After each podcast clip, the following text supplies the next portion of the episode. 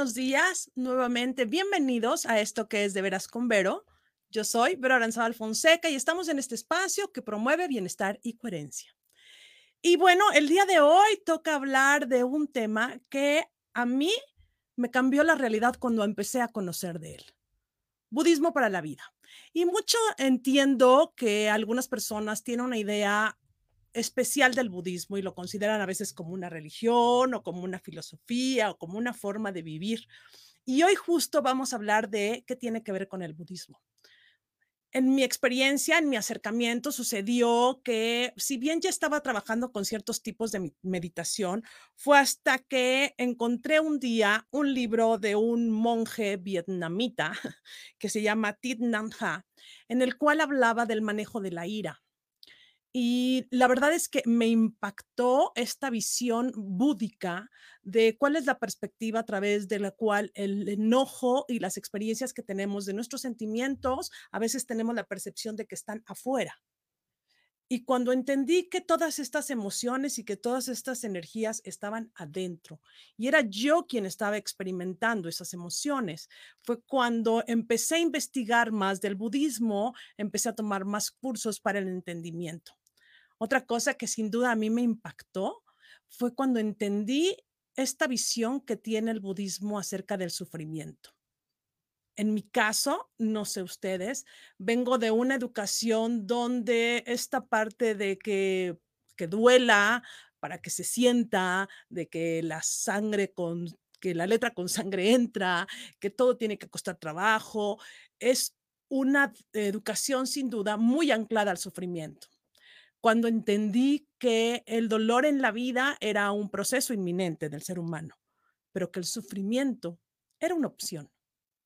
Entonces, una vez más, y por segunda ocasión, me enamoré más de toda esta forma de vida. Mm, hoy vamos a platicar con uno de mis maestros de budismo, quien de una forma súper lúdica, sencilla y amorosa nos hace llegar todo este conocimiento que yo creo, o por lo menos a mí, me ha transformado la vida. Porque no solo son frases, no solo son ideas que se van con el viento, son sin duda formas que se integran en el cotidiano y que nos permiten explorar justo eso, nuestra mejor versión en nuestro mayor beneficio. Y este maravilloso mundo hoy quiero compartirlo con ustedes de la mano de mi maestro Cabindu. Alejandro Velasco Sotomayor, del cual ya ha estado con nosotros y sabemos que es músico y que durante 15 años fue parte de una orden budista y que estuvo eh, en un eh, seminario semimonástico cerca de tres años, que ha escrito libros acerca del mindfulness y que sin duda, en mi experiencia, da los mejores talleres de budismo a los que podemos acceder en México. Entonces, hoy los invito a explorar esto, esto que puede ser una filosofía, una nueva forma de ver la vida, budismo para la vida, aquí en De Veras con Vero, con mi maestro, Kabindu, al regresar de este breve corte. Bienvenido.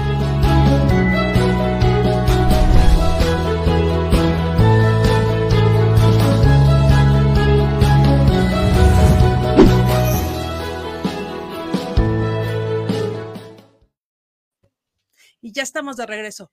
Queridísimo maestro Cabindu, bienvenido a De Veras con Vero nuevamente. Buenos días, muchas gracias Vero, qué gusto estar contigo otra vez. Sí, gracias. Mi primera eh, pregunta es, ¿cómo es que en la vida de Alejandro Velasco aparece esto del budismo? ¿En qué parte de tu experiencia joven entra toda esta información? Bueno, este, fue casi accidental porque eh, em, realmente no estaba buscando el budismo. Eh, después de que tuve una experiencia de como de encuentro con la muerte, digamos, un accidente de coche, este, tuve como una especie de, percatación de que de, la mente, ¿no? De cómo funcionaba mi mente. y, y, quería yo buscar algo, ¿no? Quería o sea, yo pensé, debe haber alguna manera de, entender lo que me pasó, que era como una especie de, farolazo de claridad que tuve con, con después de un accidente, ¿no? Con mucha calma, mucha serenidad, mucha claridad y, y además la mente completamente en paz. Y, y, fue muy extraño porque, o sea, bueno, yo me puse a pensar, qué, maravilloso estado mental este, pero que uno tenga que estar en un accidente aparatoso en que casi te mueres para que se te aclaren las cosas, como que no, ¿no? Y aparte yo veía que no duraba, ¿no? Que esto estaba yendo. Y entonces yo, yo buscaba un entrenamiento y una, fui metiéndome a diferentes cosas, cursos de comunicación y de esto y del otro, lo que me hiciera sentido porque jamás me hubiera ocurrido tocar la puerta al budismo, ¿eh? ni lo tenía en el radar. Hasta que en un curso de comunicación, uno de los eh, eh, líderes que daba el curso nos puso, nos puso a meditar y no le llamaba meditación, nos decía, vamos a sentarnos a estar presentes. Ok, me gusta. Y, así nada más nos decía, estar presente, presente, ¿no? Y cada cierto minuto o algo así decía una frase, el chiquita, que era esta, hay algo que no estás soltando. Wow. Y entonces, nada más te decía, hay algo que no estás soltando. Y, este, y así nos traía. Y estábamos como 30 minutos o algo así, cada día, como ocho días, que era un retiro, ¿no? Y entonces me encantó y de allí yo empecé a averiguar, bueno, ¿qué es esto, no? Y alguien me dijo, no, pues se parece como a la meditación Zen, justamente, ¿no? Entonces, pues em, me compré un librito de Zen y no le entendí nada, este, de, Suzuki Roshi, este, que no es fácil librito realmente. Eh, y, pero de allí le empecé a rascar y hallé unas clases de meditación con un maestro budista y pues eh, por ahí me jalé, ¿no? Dije, ah, mira, qué interesante esto. Entonces ya la filosofía salió y todo el entrenamiento mental y psicológico que lleva el budismo. Así fue como, y tenía yo 30 y... Bueno, cuando empecé a buscar tenía 35 años, yo creo, algo así. Y este, poco después fue que ya me hallé el budismo, más o menos, hace casi 30 años. Tengo 64 ahorita. Ok, mismos que no se te notan nada, pero bueno, ese es otro tema. Pero eh, entonces empieza Alejandro Velasco, encuentra esta herramienta, esta forma, estas ideas que le empiezan a funcionar, descubre que se llaman budismo, e, empieza a explorarlos y en qué momento hace clic esto como parte de tu vida. Porque yo creo que una cosa es el aprendizaje, ¿no? O sea, esto que vamos explorando, y otro es el momento en donde esto lo hacemos de nosotros, lo integramos? Bueno, fíjate que como, como, como de formación soy músico, soy compositor, este, tenía una aproximación muy práctica a las cosas. Eh, eh, tenía una disciplina, una capacidad de sentarme a estudiar música horas, ¿no? Y como compositor más, ¿no? Escribiendo ahí notitas en partituras. Entonces, la disciplina que me había dado el estudio de la música, de la composición y de los instrumentos, y también la aproximación práctica. Y también yo ya era maestro de música durante un tiempo, ya llevaba unos años siendo maestro. Me interesaba mucho la pedagogía y, el cómo la gente aprende y, cómo, y por qué la gente se tropieza a la hora de aprender o no aprende, ¿no? Okay. Y, con, y, en mis alumnos eh, de composición notar que, pues, cómo se atoraban eh, con la composición. Y me di cuenta que realmente era un asunto de la mente. O sea, la mayor parte de la gente no puede realizar sus aspiraciones y desarrollarse como quiere porque se estorban a sí mismos. No porque no tengan el talento, sino porque realmente tenemos hábitos mentales que no nos ayudan a salir adelante y a crecer como, como podemos. Entonces, cuando, cuando encontré el budismo y ah, yo venía buscando realmente la meditación, el tema filosófico del budismo no me interesaba tanto, hasta que lo empecé a estudiar más y me empezó a hacer sentido y entendí por qué la meditación estaba conectada con, la filosofía y psicología budistas, ¿no? Y entonces la tomé como algo muy práctico desde el inicio. Dije, pues sí, esto es algo para hacerse. No, no es tanto algo, como dijiste, tuvo una idea que se le lleve el viento, ¿no? Porque las ideas, las ideas del budismo son fascinantes, pero es, muy, es, es muy fácil es ser inspirado un poquito por ellas sin que cambien tanto tu vida, como muchas cosas nos pasan, ¿no? entonces, ajá. no, sí, dime. No, entonces sigue, por favor, perdón. Ah, iba a decir de que el budismo está planteado realmente en sus orígenes como un entrenamiento mental, ni siquiera como una religión.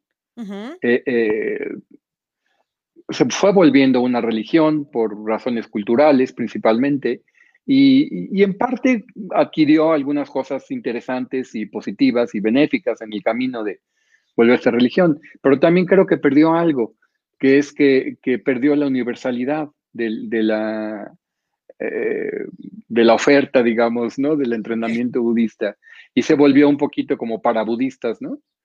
Entonces, eh, pero no, el budismo realmente es un entrenamiento mental y ético, en un sentido van, como juntos. es, es, un trabajo psicológico.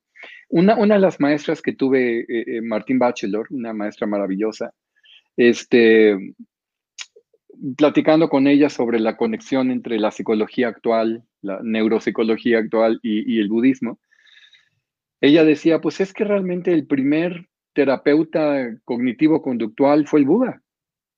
O sea, de lo que tengamos registro, sí. O sea, el Buda estableció y una metodología de entrenamiento de la mente que actualmente es básicamente se llamaría terapia cognitivo-conductual con meditación, ¿no?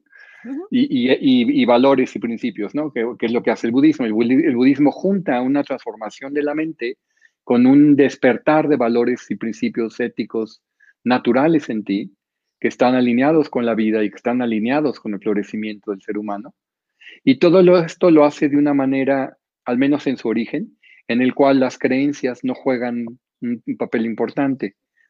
O sea, no es, no es una, por eso no era una religión, porque no estaba basado en creer esto y creer lo otro, sino estaba basado realmente en desarrollar habilidades. El Buda les llamaba habilidades. Que a mí me parece habilidades, ¿no? Porque al final de cuentas es una habilidad o una competencia para la vida, ¿no? Cuando no solo aprendes a trabajar tu mente, sino a llevar a la práctica todos estos valores éticos, pues yo no le sé decir de otra forma que no sea una competencia, ¿no? Exactamente, son, son habilidades, son entrenamientos. Eh, eh, en, el budismo antiguo, los textos eh, donde se cita al Buda diciendo cosas, se llaman sutras, sutas, eh, el Buda cuando, o sea, no dice que fulanito es malvado, dice fulanito no está entrenado, ¿no? O sea, él, él, él, él, entiende que o la mente está entrenada o la mente no está entrenada. Y cuando no está entrenada, la mente funciona de una manera medio desbocada y automática y contraproducente y causa daño para uno y para otros, ¿no? Y no permite un florecimiento. Y una mente entrenada es benéfica para uno y para una sociedad y para un, y para un crecimiento de ambos, ¿no? Fíjate que a mí algo, tienes toda la razón, y a mí lo que me gustó más cuando empecé a explorar todo esto es justo que toda esta filosofía o forma ética que te ofrece para que generes un marco de referencia en tu vida está muy lejos del concepto del bien y del mal, que en Occidente es como muy usual o natural. Simplemente habla de estás o no estás en tu mente entrenada o estás o no estás consciente de cosas, más allá de una escala de valor buena o mala. o mala. Ah, ah, eh, ah, lo que, creo que donde se mide eh, las cosas no son tanto en que si la cosa es el mal o el bien, sino en que uno es en que si estás actuando desde una intención de beneficiar y de crear ayuda y beneficio, ¿no? Y la otra es en la consecuencia de tus acciones. O sea, realmente donde se ve, realmente como, como se pone a prueba, digamos, todo tu entrenamiento es en la consecuencia de tus acciones, ¿no? Claro. Y aún así en el budismo se entiende que por más éticamente que tú actúes, una vez que una acción tuya o una palabra que dices o algo que haces sale al mundo, como ocurre, ¿verdad? tú no tienes control sobre qué hacen con ella las personas, ¿no? O sea, tú tienes, eh, hay una ética de intención con cierta conciencia de la consecuencia, pero también con cierta conciencia de que tú no estás en control de todas las condiciones de la vida, ¿no? No estás en control de nada. Tú haces lo mejor que puedes. y este, haces lo mejor que puedes y, y realmente la ética está pensada en el budismo sí para crear una comunidad y beneficiar una red social, ¿no? Es una ética social como toda la ética es, pero eh, también está planteada como que es lo que a ti te conviene más, para tu propio bienestar y tu propio crecimiento. O sea, está planteado como que a ti te conviene, ¿no? Luego hay gente que me dice, por ejemplo, con la compasión, ¿no? Que es un tema que vuelve mucho en el budismo. hay alumnos que me han dicho, oye, pero pues, ¿por qué voy a ser compasivo con la gente que no me interesa y que no me cae gordo? Y que me cae gorda y que no tengo nada que ver con ellos. ¿Por qué voy a ser amable y compasivo con ellos? ¿No? Yo amable y compasivo con los que me caen bien y me interesan. Así me dijo hace poquito una alumna, ¿no? Le dije, es que mira, tú estás aprendiendo a ser compasivo. Le dije, no por ellos, sino por ti. Por ti. Cada que tú no actúas compasivo, compasivamente, tú eres el que lo paga, ¿no? No lo paga el otro. Estás dejando de usar una cualidad en ti que cuando vives más desde ella, tu vida ocurre de una manera muy diferente, incluso en niveles de salud. Por supuesto, y yo creo que aquí, este, bueno, él sabe mejor que yo porque él es mi maestro, que entra el principio esto de la interdependencia, ¿no? De la interconexión que nos plantea el budismo, ¿no? Desde donde la compasión, como dices tú, no solo tiene que ver con el otro, tiene que ver primero conmigo, pero muy consciente que todas mis palabras, mis pensamientos, mis acciones y las que le llamamos reacciones, van en el momento en que salen de mí, van a impactar a toda la humanidad, al que conozca y al que no conozca, ¿no? Sí, exacto. Y, fíjate que las ciencias actuales tienen una conexión muy interesante con esto. Ah, eh, eh, recientemente leía un libro de esta Liza Feldman, una, una, escritora psicóloga maravillosa sobre emociones y es una científica. Y en este libro que se llama Siete y medio lecciones sobre el cerebro, eh, em, tiene una de las lecciones sobre el cerebro que se llama algo así como nuestro cerebro se cablea con el cerebro de otros, ¿no? Our brains are wired with other people's brains, algo así. Y lo que explica es que, que todo lo que hacemos, nuestras palabras, nuestras acciones, como bien lo dijiste ahorita, modifican el cerebro de otras personas. O sea, a veces pensamos que simplemente yo digo algo y afecta al otro, ya, ¿no? No, no, está cableando su cerebro de diferente manera. Cada palabra que tú dices, porque nuestras palabras no son solo palabras en el aire. Las palabras y los conceptos que usamos están conectados con todo el organismo. O sea, no hay ninguna palabra que no tenga una raíz biológica, ¿me entiendes? Nuestros, nuestros conceptos son, son, están encarnados. Entonces, cada que tú dices algo, estás moviéndole al, al, cerebro y al organismo de otros seres. ¿no? Entonces, tienes una cierta responsabilidad y poder al mismo tiempo en, cómo usas tus palabras, ¿verdad? Porque, eh, eh, y cómo usas tus acciones. Y en efecto, en efecto, estamos construidos, nuestro cerebro está, evolucionó para estar con otros. Somos una especie principalmente social, o sea, Exacto. entonces, si no estamos conscientes de que todo lo que hacemos tiene un impacto en otros, pues no estamos conscientes de cómo funciona la vida, ¿no? no estamos conscientes de qué estamos haciendo aquí, diría yo. Exacto. Pues mira, vamos a hacer una cosa. Voy a mandar ahorita saludos a toda la gente que está compartiendo este espacio con nosotros, que está co-creando. Después de esto, vamos a ir a un corte, pero a mí me gustaría hacer un ejercicio con todos nuestros co-creadores. Okay. ¿Tienen dudas de estas palabras que muchas veces utilizamos en el cotidiano? Pero que a lo mejor no saben exactamente qué significa. ¿A qué me refiero? A esta que nos encanta, la del karma, el dharma. Entonces, yo creo que es un excelente momento. Eh, eh, estamos eh, bendecidos por la presencia de Kabindu aquí en De Veras con. Entonces, por favor, escriban si tienen alguna duda de estas cuestiones que les ha llamado la atención del budismo. Tal vez es un buen momento para aclararlas y para que podamos entender mejor esta filosofía de vida. Entonces voy a hacer, voy a los saludos primero. Ahí les voy con los lentes. Saludos a María Elena Fonseca, te mando un beso, a Manuel Álvarez, Yadira González, gusto que estés aquí, Pilar González, Angélica de la Vega, Gaby Cabello. Claudia Sánchez, como siempre, un tema increíble. Este, me encanta tu invitado. Ay, a mí también me encanta. Este, Nadine Cruz, um, Javi Amaral, Connie Vargas, Montserrat Fierro, me encanta el tema, súper invitado. Eh, ella tiene un programa que se llama La Fórmula Perfecta aquí en MUTV también. Eh, gracias por estar presente. José Marco, Cash Time también. Saludos, Veros, saludos al maestro Cabindu, Elisa Garrido, Viani Azúa y Gisela Garibay y también Lina Lozano, que tiene los libros de Lina también en esta estación, está conectada con nosotros. Entonces, vamos a ir a un breve corte, si están de acuerdo, y este es su momento de disipar la duda de todo aquello que piensan que es el budismo y que a lo mejor no lo es. Vamos a esta pausa y regresamos a esto que es de veras con Vero, con el maestro Kabindu en budismo para la vida. Regresamos.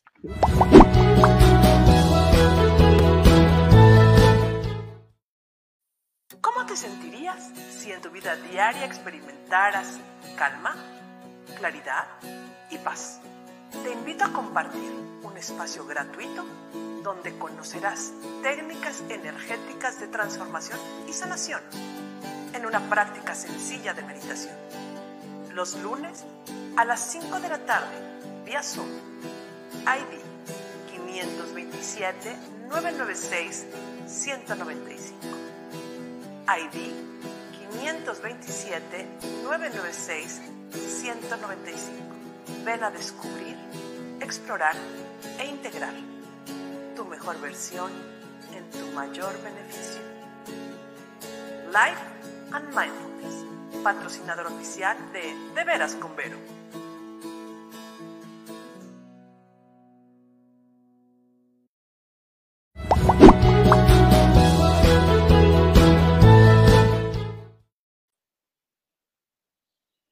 Con mi maestro Cabindo. Quiero decirles algo que ustedes no vieron en pantalla. En estas pausas breves que hacemos, mi maestro toma su postura meditativa y entra en estado de contemplación. Ahorita producción en cabina y yo lo estábamos viendo. Es una joya porque nos recuerda con su actitud, con su ejemplo, esta oportunidad que tenemos todos de entrar hacia nosotros mismos, hacer pausas, a contemplarnos para ser claros y asertivos. Gracias por esta lección. Este, pero bueno, querido Cabindu, danos este farolazo de claridad con este tema o esta palabra que muchos eh, ah, la decimos y que tiene que ver con el karma. Que, ¿Qué es el karma, Cabindu? ¿Cómo lo podemos explicar para la bueno, vida bueno, deja de decirte que mi aproximación al budismo no es nada convencional y tradicional. Entonces, si hay alguien que tenga muy claro eh, la explicación tradicional de lo que es karma, puede que se sorprenda un poco de cómo la entiendo yo, ¿no? Eh, creo que la explicación original, digamos, de karma o a lo que tiende la explicación más religiosa de karma, eh, a mí no me hace mucho sentido. Pero yo lo entiendo así, miren. Este, cada momento de experiencia que tenemos, como en este instante, todo lo que percibimos y vemos y, escuchamos y entendemos está determinado en gran parte por cómo ha sido tu vida.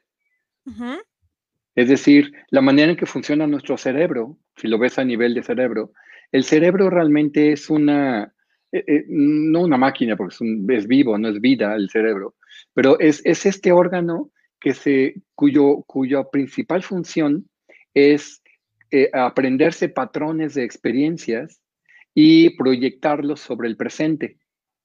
Es decir, este instante que estamos nosotros viendo lo que sea y escuchando lo que sea, nuestro pasado está realmente bastante presente. Nuestro pasado es lo que nos está llevando a entender estas palabras, nos, está llevando a, todo lo que vemos y percibimos. Eh, un, premio Nobel de Psicología, este, Gerald Edelman, decía, para el ser humano el presente es un constante recuerdo.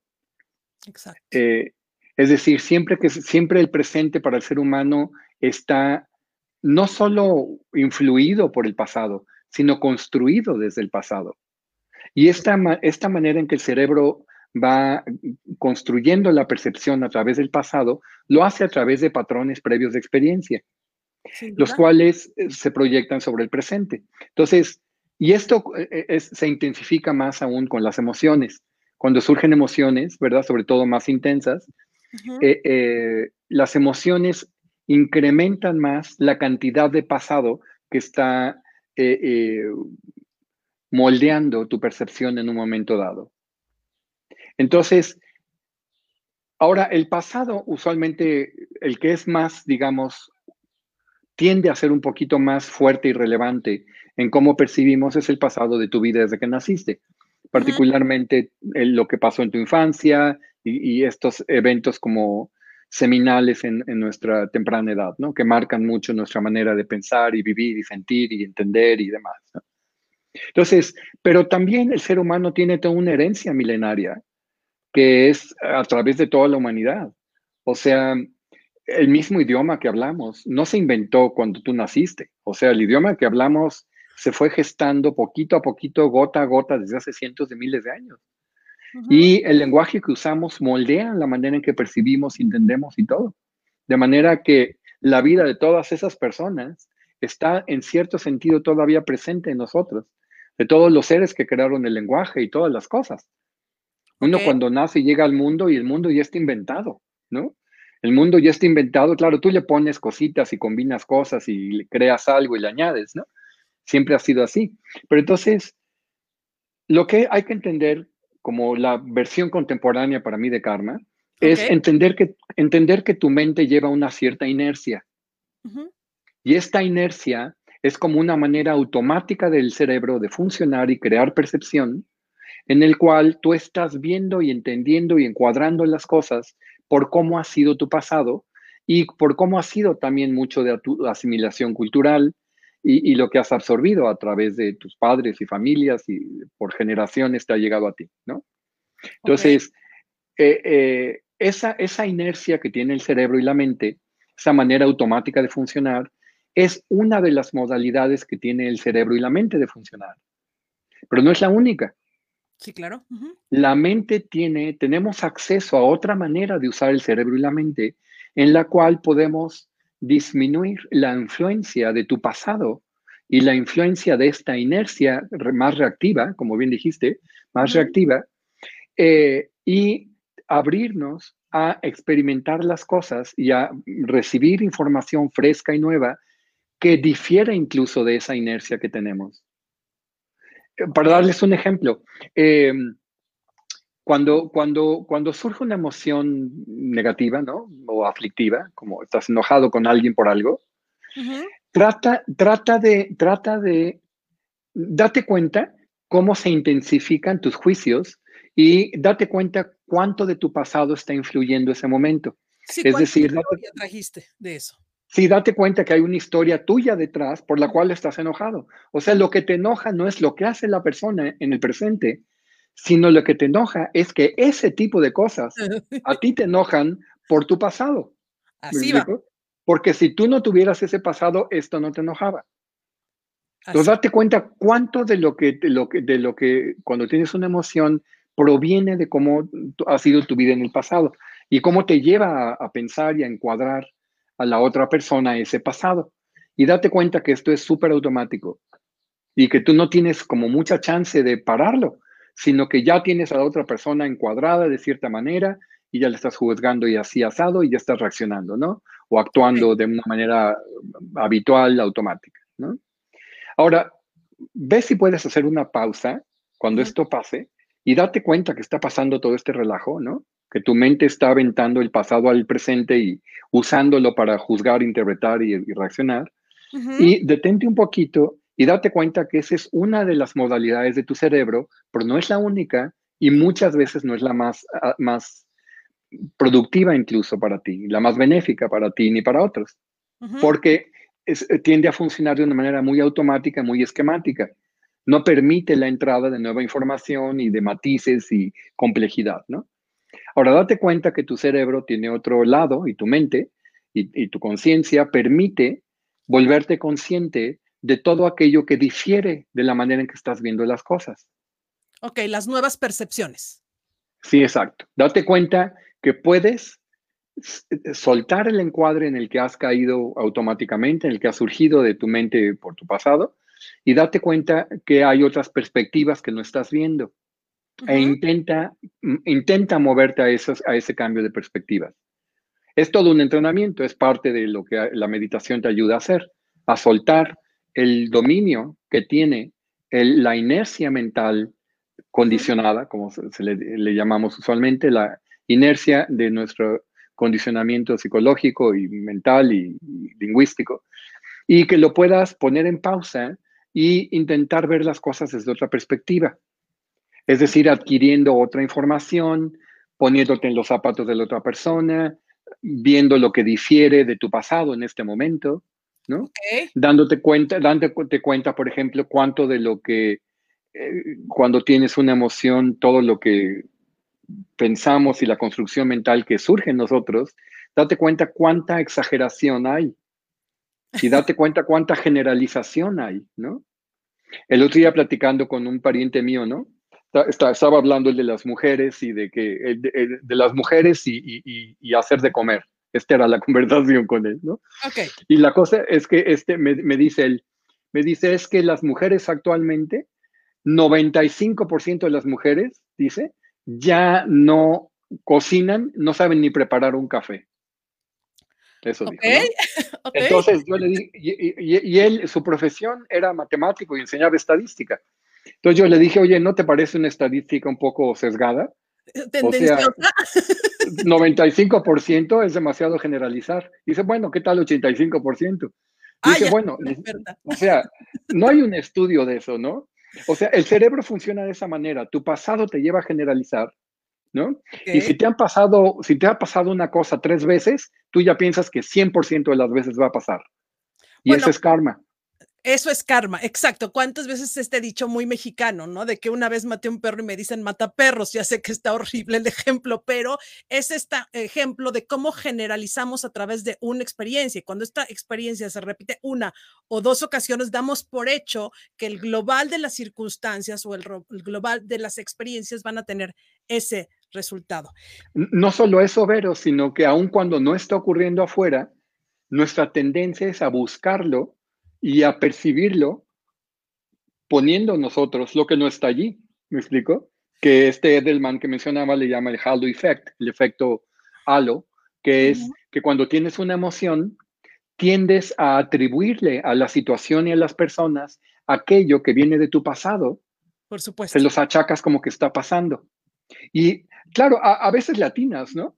Pero muchas veces no latinas. Muchas veces realmente es una proyección de tus propios pensamientos y experiencias pasadas sobre alguien más, ¿no?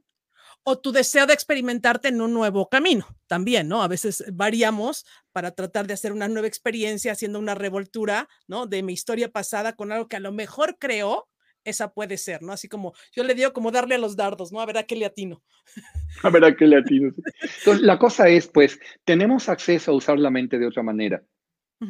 La mente humana no es solamente un, aparato automático de procesar el presente a través de los filtros del pasado, que eso sería el karma, eh, eh, pero entendido en la ciencia actual eh, se entiende como lo expliqué ahorita. O sea, es nuestro cerebro tiene una tendencia a construir la percepción de una manera predictiva, o sea, como adelantándonos a lo que va a pasar, y este, esta manera predictiva que hace el cerebro eh, eh, la toma de tu pasado. O sea, el cerebro básicamente dice, esto que está ocurriendo es igualito a aquello, ¿no? Lo, trae del pasado y te hace verlo de esa manera. Y la cosa es darnos cuenta que cuando eso ocurre, nuestro, nuestro funcionamiento y nuestras respuestas a las personas realmente son hábitos aprendidos en el pasado. Estamos funcionando de una manera muy automática o reactiva a, a, lo que ocurre y no podemos construir respuestas distintas porque no podemos ver las cosas de una manera diferente. Entonces, la meditación, eh, todo el tema de la meditación en el budismo, que es central, es primero que entrenes a tu mente a poder soltar el dominio de esta inercia para que puedas aprovechar las, la otra mitad de tu cerebro, que es de hecho es el, más el hemisferio derecho, claramente es más la mitad derecha del cerebro, la que te permite abrirte a nueva experiencia, a un cambio de enfoque, a un cambio de encuadre, a ver nuevas perspectivas, a, refrescar la información que te está llegando, de manera que puedas aprender algo nuevo y además eh, eh, escapar, hasta cierto, de una manera de decirlo, del dominio de tus propios prejuicios e inercias. Y esto, cuando lo haces así, te permite un funcionamiento muchísimo más ético también porque viene más informado de valores. mientras que cuando funcionas de manera automática viene informado nada más de mecanismos muy, muy, muy rápidos, del mecanismo de defensa principalmente. Del mecanismo de defensa y de lo que venía yo cargando de atrás, ¿no? Sin que haga yo esta pausa en conciencia para elegir y a partir de ahí empezar a avanzar. Vamos sí, le pasas la factura. Exacto, ¿cómo va? Vamos a ir a otra breve pausa y al regresar, justo nos pregunta Francisco Álvarez. En base a lo comentado, podríamos decir que desde antes de nacer, cada uno de nosotros tiene una línea a seguir en este plano. Es decir, como si ya viniéramos con destino, creo que entiendo, es así su pregunta. Y me gustaría que exploráramos desde la visión del budismo esta parte de qué es lo que pasa en los espacios eh, o en esta parte de la reencarnación y todas estas ideas, pero más allá de si ya traemos como el script de manifestarnos, porque entonces yo creo que eso sería como un poco ajeno a estos conceptos que estamos, contradictorio a estos conceptos que estamos manejando. pero si quieres, lo platicamos después de que regresemos de este breve corte y eh, estamos en De Veras con Vero con Kabindu gozando de budismo para la vida. Gracias.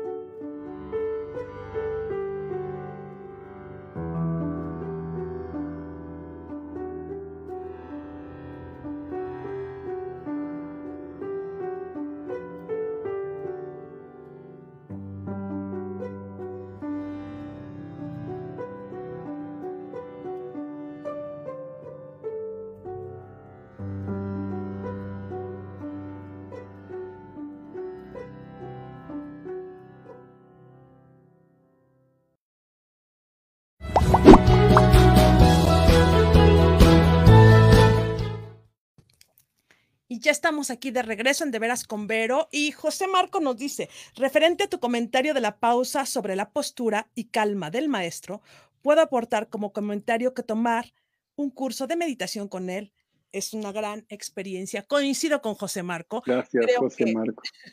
De las grandes experiencias y de los grandes regalos que un ser humano se puede dar en esta existencia es experimentar un taller con el maestro Cabindo. Mm, gracias. Pues ahora vamos a esto. vamos a esto. Venimos ya con un script hecho. Venimos esta vida diciendo, estas son las líneas para Alejandro Velasco, estas son las líneas para Vero Aranzábal. Ya, listo. Ande usted. Bueno, yo creo que no, este, pero e, en las tradiciones orientales, la, que, la tradición que sí tiene esa creencia es el hinduismo. Y el budismo en gran parte surgió como, como contra, en, la contra, digamos, de esa misma perspectiva. O sea, el mismo Buda, eh, bueno, hay textos antiguos donde el Buda le dice a sus discípulos, no, tú determinas el curso de tu vida, ¿no? Eh, eh, porque justamente lo dice como contradiciendo, ¿no? Y, ahí entra la palabra Dharma, que mencionaste hace rato. En el budismo, el Dharma se entiende como el entrenamiento y eh, el, entrenamiento que te permite conectarte mucho más con la realidad del presente y funcionar de una manera sintonizada con más con lo que difiere de tu inercia. Se entiende que el Dharma es eso en el budismo. El Dharma es un entrenamiento para estar como más conectado con la realidad, digamos, ¿no? Y en el hinduismo, Dharma se entiende distinto. Es la misma palabra porque ambas vienen, es el idioma común, ¿no? Es la misma raíz. Y entonces en el, en el hinduismo Dharma se entiende como tu, tu, tu misión en la vida que ya viene heredada eh, de, por tus vidas pasadas. Eso se entiende en el hinduismo que es el Dharma. Entonces, el Dharma, eh, eso, eso además en la India, bueno, ha servido mucho para reforzar las castas, ¿no? en la India castas, ¿no? Y es, las castas están ligadas a las creencias religiosas y al karma y al Dharma. Se supone que tu karma es tu pasado que te lleva a tener la vida que tienes ahorita y viene con un Dharma, que es decir, lo que te toca hacer en esta vida por el karma que tuviste. Eso es el hinduismo. En el budismo no hay eso. En el, en, el budismo se, se, cambió, o sea, es una filosofía que justamente salió un poquito para quitarle este fatalismo y destinismo, ¿verdad? Y eh, hacerte consciente que realmente el destino está en tus manos. Sí se acepta que hay una inercia, que hay una inercia cultural o, como, o, genética o de tu pasado o de otras vidas, si lo quieres llamar tú, ¿verdad? O sea, hay una inercia detrás eh, que cuando naces tienes cierta, cierta eh, eh, fuerza, ¿no? Es decir, no nacemos en cero, no nacemos con el en tabula rasa, como se dice, ¿no? Nacemos con ciertas inercias y ciertas propensiones, es correcto eso. Pero esa, eh, las propensiones e inercias con las que nacemos son solo propuestas muy fundamentales, muy, muy simples de una mente y de un cerebro y de un organismo. Y realmente lo que determina en gran parte cómo se da tu vida no son esas inercias, eh, son tus experiencias y tus respuestas y tu capacidad de tú ir moldeando tu vida con, con, eh, con tus acciones. O sea, realmente tú tienes las riendas de tu vida, nadie más las tiene. Es verdad que tienes una inercia y muchas influencias de N cantidad de cosas, genéticas y de cultura y de la familia y del entorno y de lo que tú gustes, pero una cosa es esto. La única persona que puede cambiar tu destino eres tú. Me encanta. Me encanta y coincido absolutamente con esto, hacernos responsables y hacernos conscientes de cómo vamos creando nuestra realidad. Me quedan muchas preguntas, pero muchísimas aquí en esta tableta en relación al budismo. Entonces, bueno, de entrada quisiera pedirte que hiciéramos otro programa de budismo para la vida. Pero no me puedo ir sin pedirte que entonces tres cosas que tú le puedas sugerir a nuestros co-creadores que pueden ir integrando de toda esta filosofía del budismo a su vida y que de poco en poco, como una integración ética, los puede invitar a hacer cambios, los puede invitar a tener un mejor vínculo consigo mismos y por ende con los demás. ¿Cuál sería mm. la sugerencia de estos tres primeros acercamientos de parte del maestro Cabinto? Mira, yo diría que lo primero es que tengas una práctica contemplativa, que tengas una práctica de meditación porque e, e, esto que explicaba hace rato de que la mente funciona de una manera inercial, prediciendo el futuro a través de usar el presente para filtrar, ¿verdad? Y, reinventar, o sea, rehacer el, pasado en el, presente para proyectar un futuro. E, esa inercia, esa tendencia eh, es dominante en el ser humano y es dominante en la cultura. Entonces, si tú no aprendes a tener un camino distinto que vaya entrenando a tu mente a abrir la percepción, abrir la conciencia, soltar los prejuicios, soltar la inercia.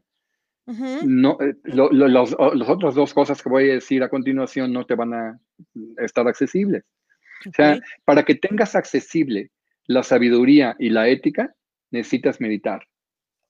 Porque la meditación es lo que te va a permitir acceder a tus sabidurías, a tus inteligencias naturales y sabidurías naturales y sin la meditación eh, tienden a esconderse y a opacarse por el funcionamiento inercial de la mente. Entonces, siéntate a meditar, aprende a meditar, búscate meditación, sobre todo meditación, diría yo, que, que, no es basada en creencias, sino meditación que es basada en simplemente aprender a mantener tu mente en el presente y aprender a trabajar con notar cuando surgen pensamientos y amablemente aceptarlos y dejarlos pasar y mientras estás sintiendo tu cuerpo y tu respiración y los sonidos, ¿no? Y hazlo mindfulness, que está en tu, en, tu título, ¿no? En, tu programa. Haz mindfulness o conciencia plena o atención plena, pero hazlo diario.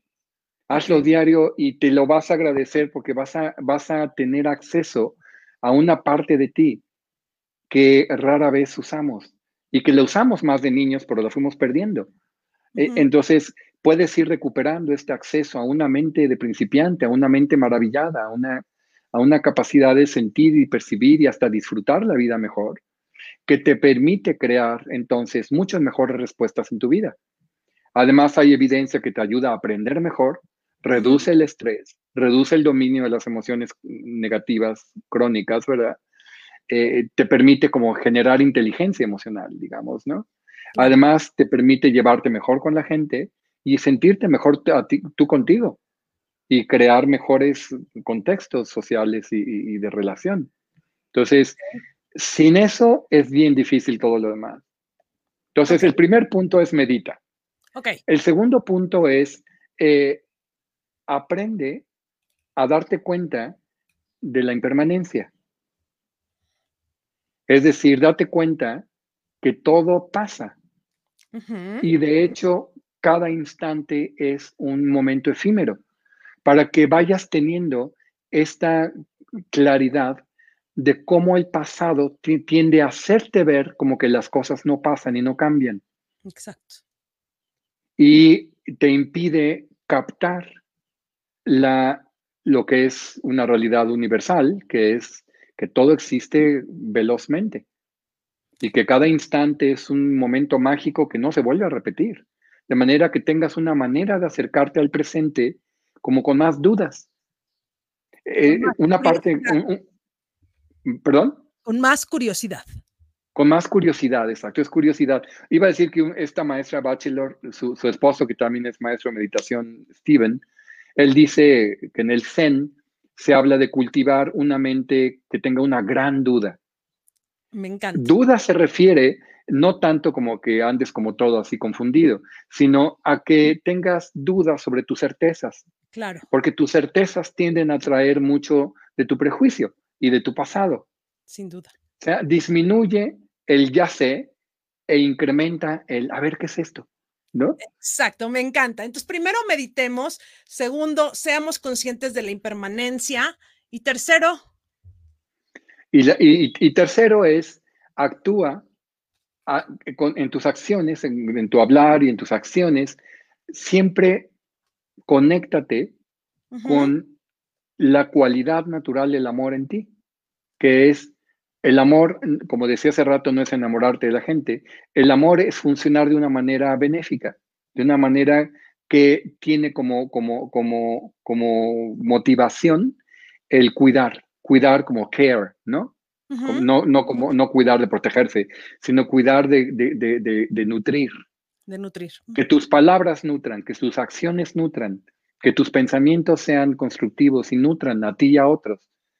Entonces, abstente también de los pensamientos que son destructivos, de las acciones y palabras prejuiciosas, del chisme, etcétera, ¿no?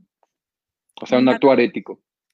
Maravilloso. Pues aquí está la invitación del maestro Cabindu. Tres primeros etapas o pasos para observar en lo que nos volvemos a encontrar en otra sesión de budismo. Los invitamos a meditar. Nuestra sugerencia es el mindfulness o conciencia plena los invitamos a que estén conscientes de la impermanencia, es decir, dense cuenta que el pasado ya pasó. Es un marco de referencia, pero ya no está aquí y a partir de hoy pueden crear nuevas realidades.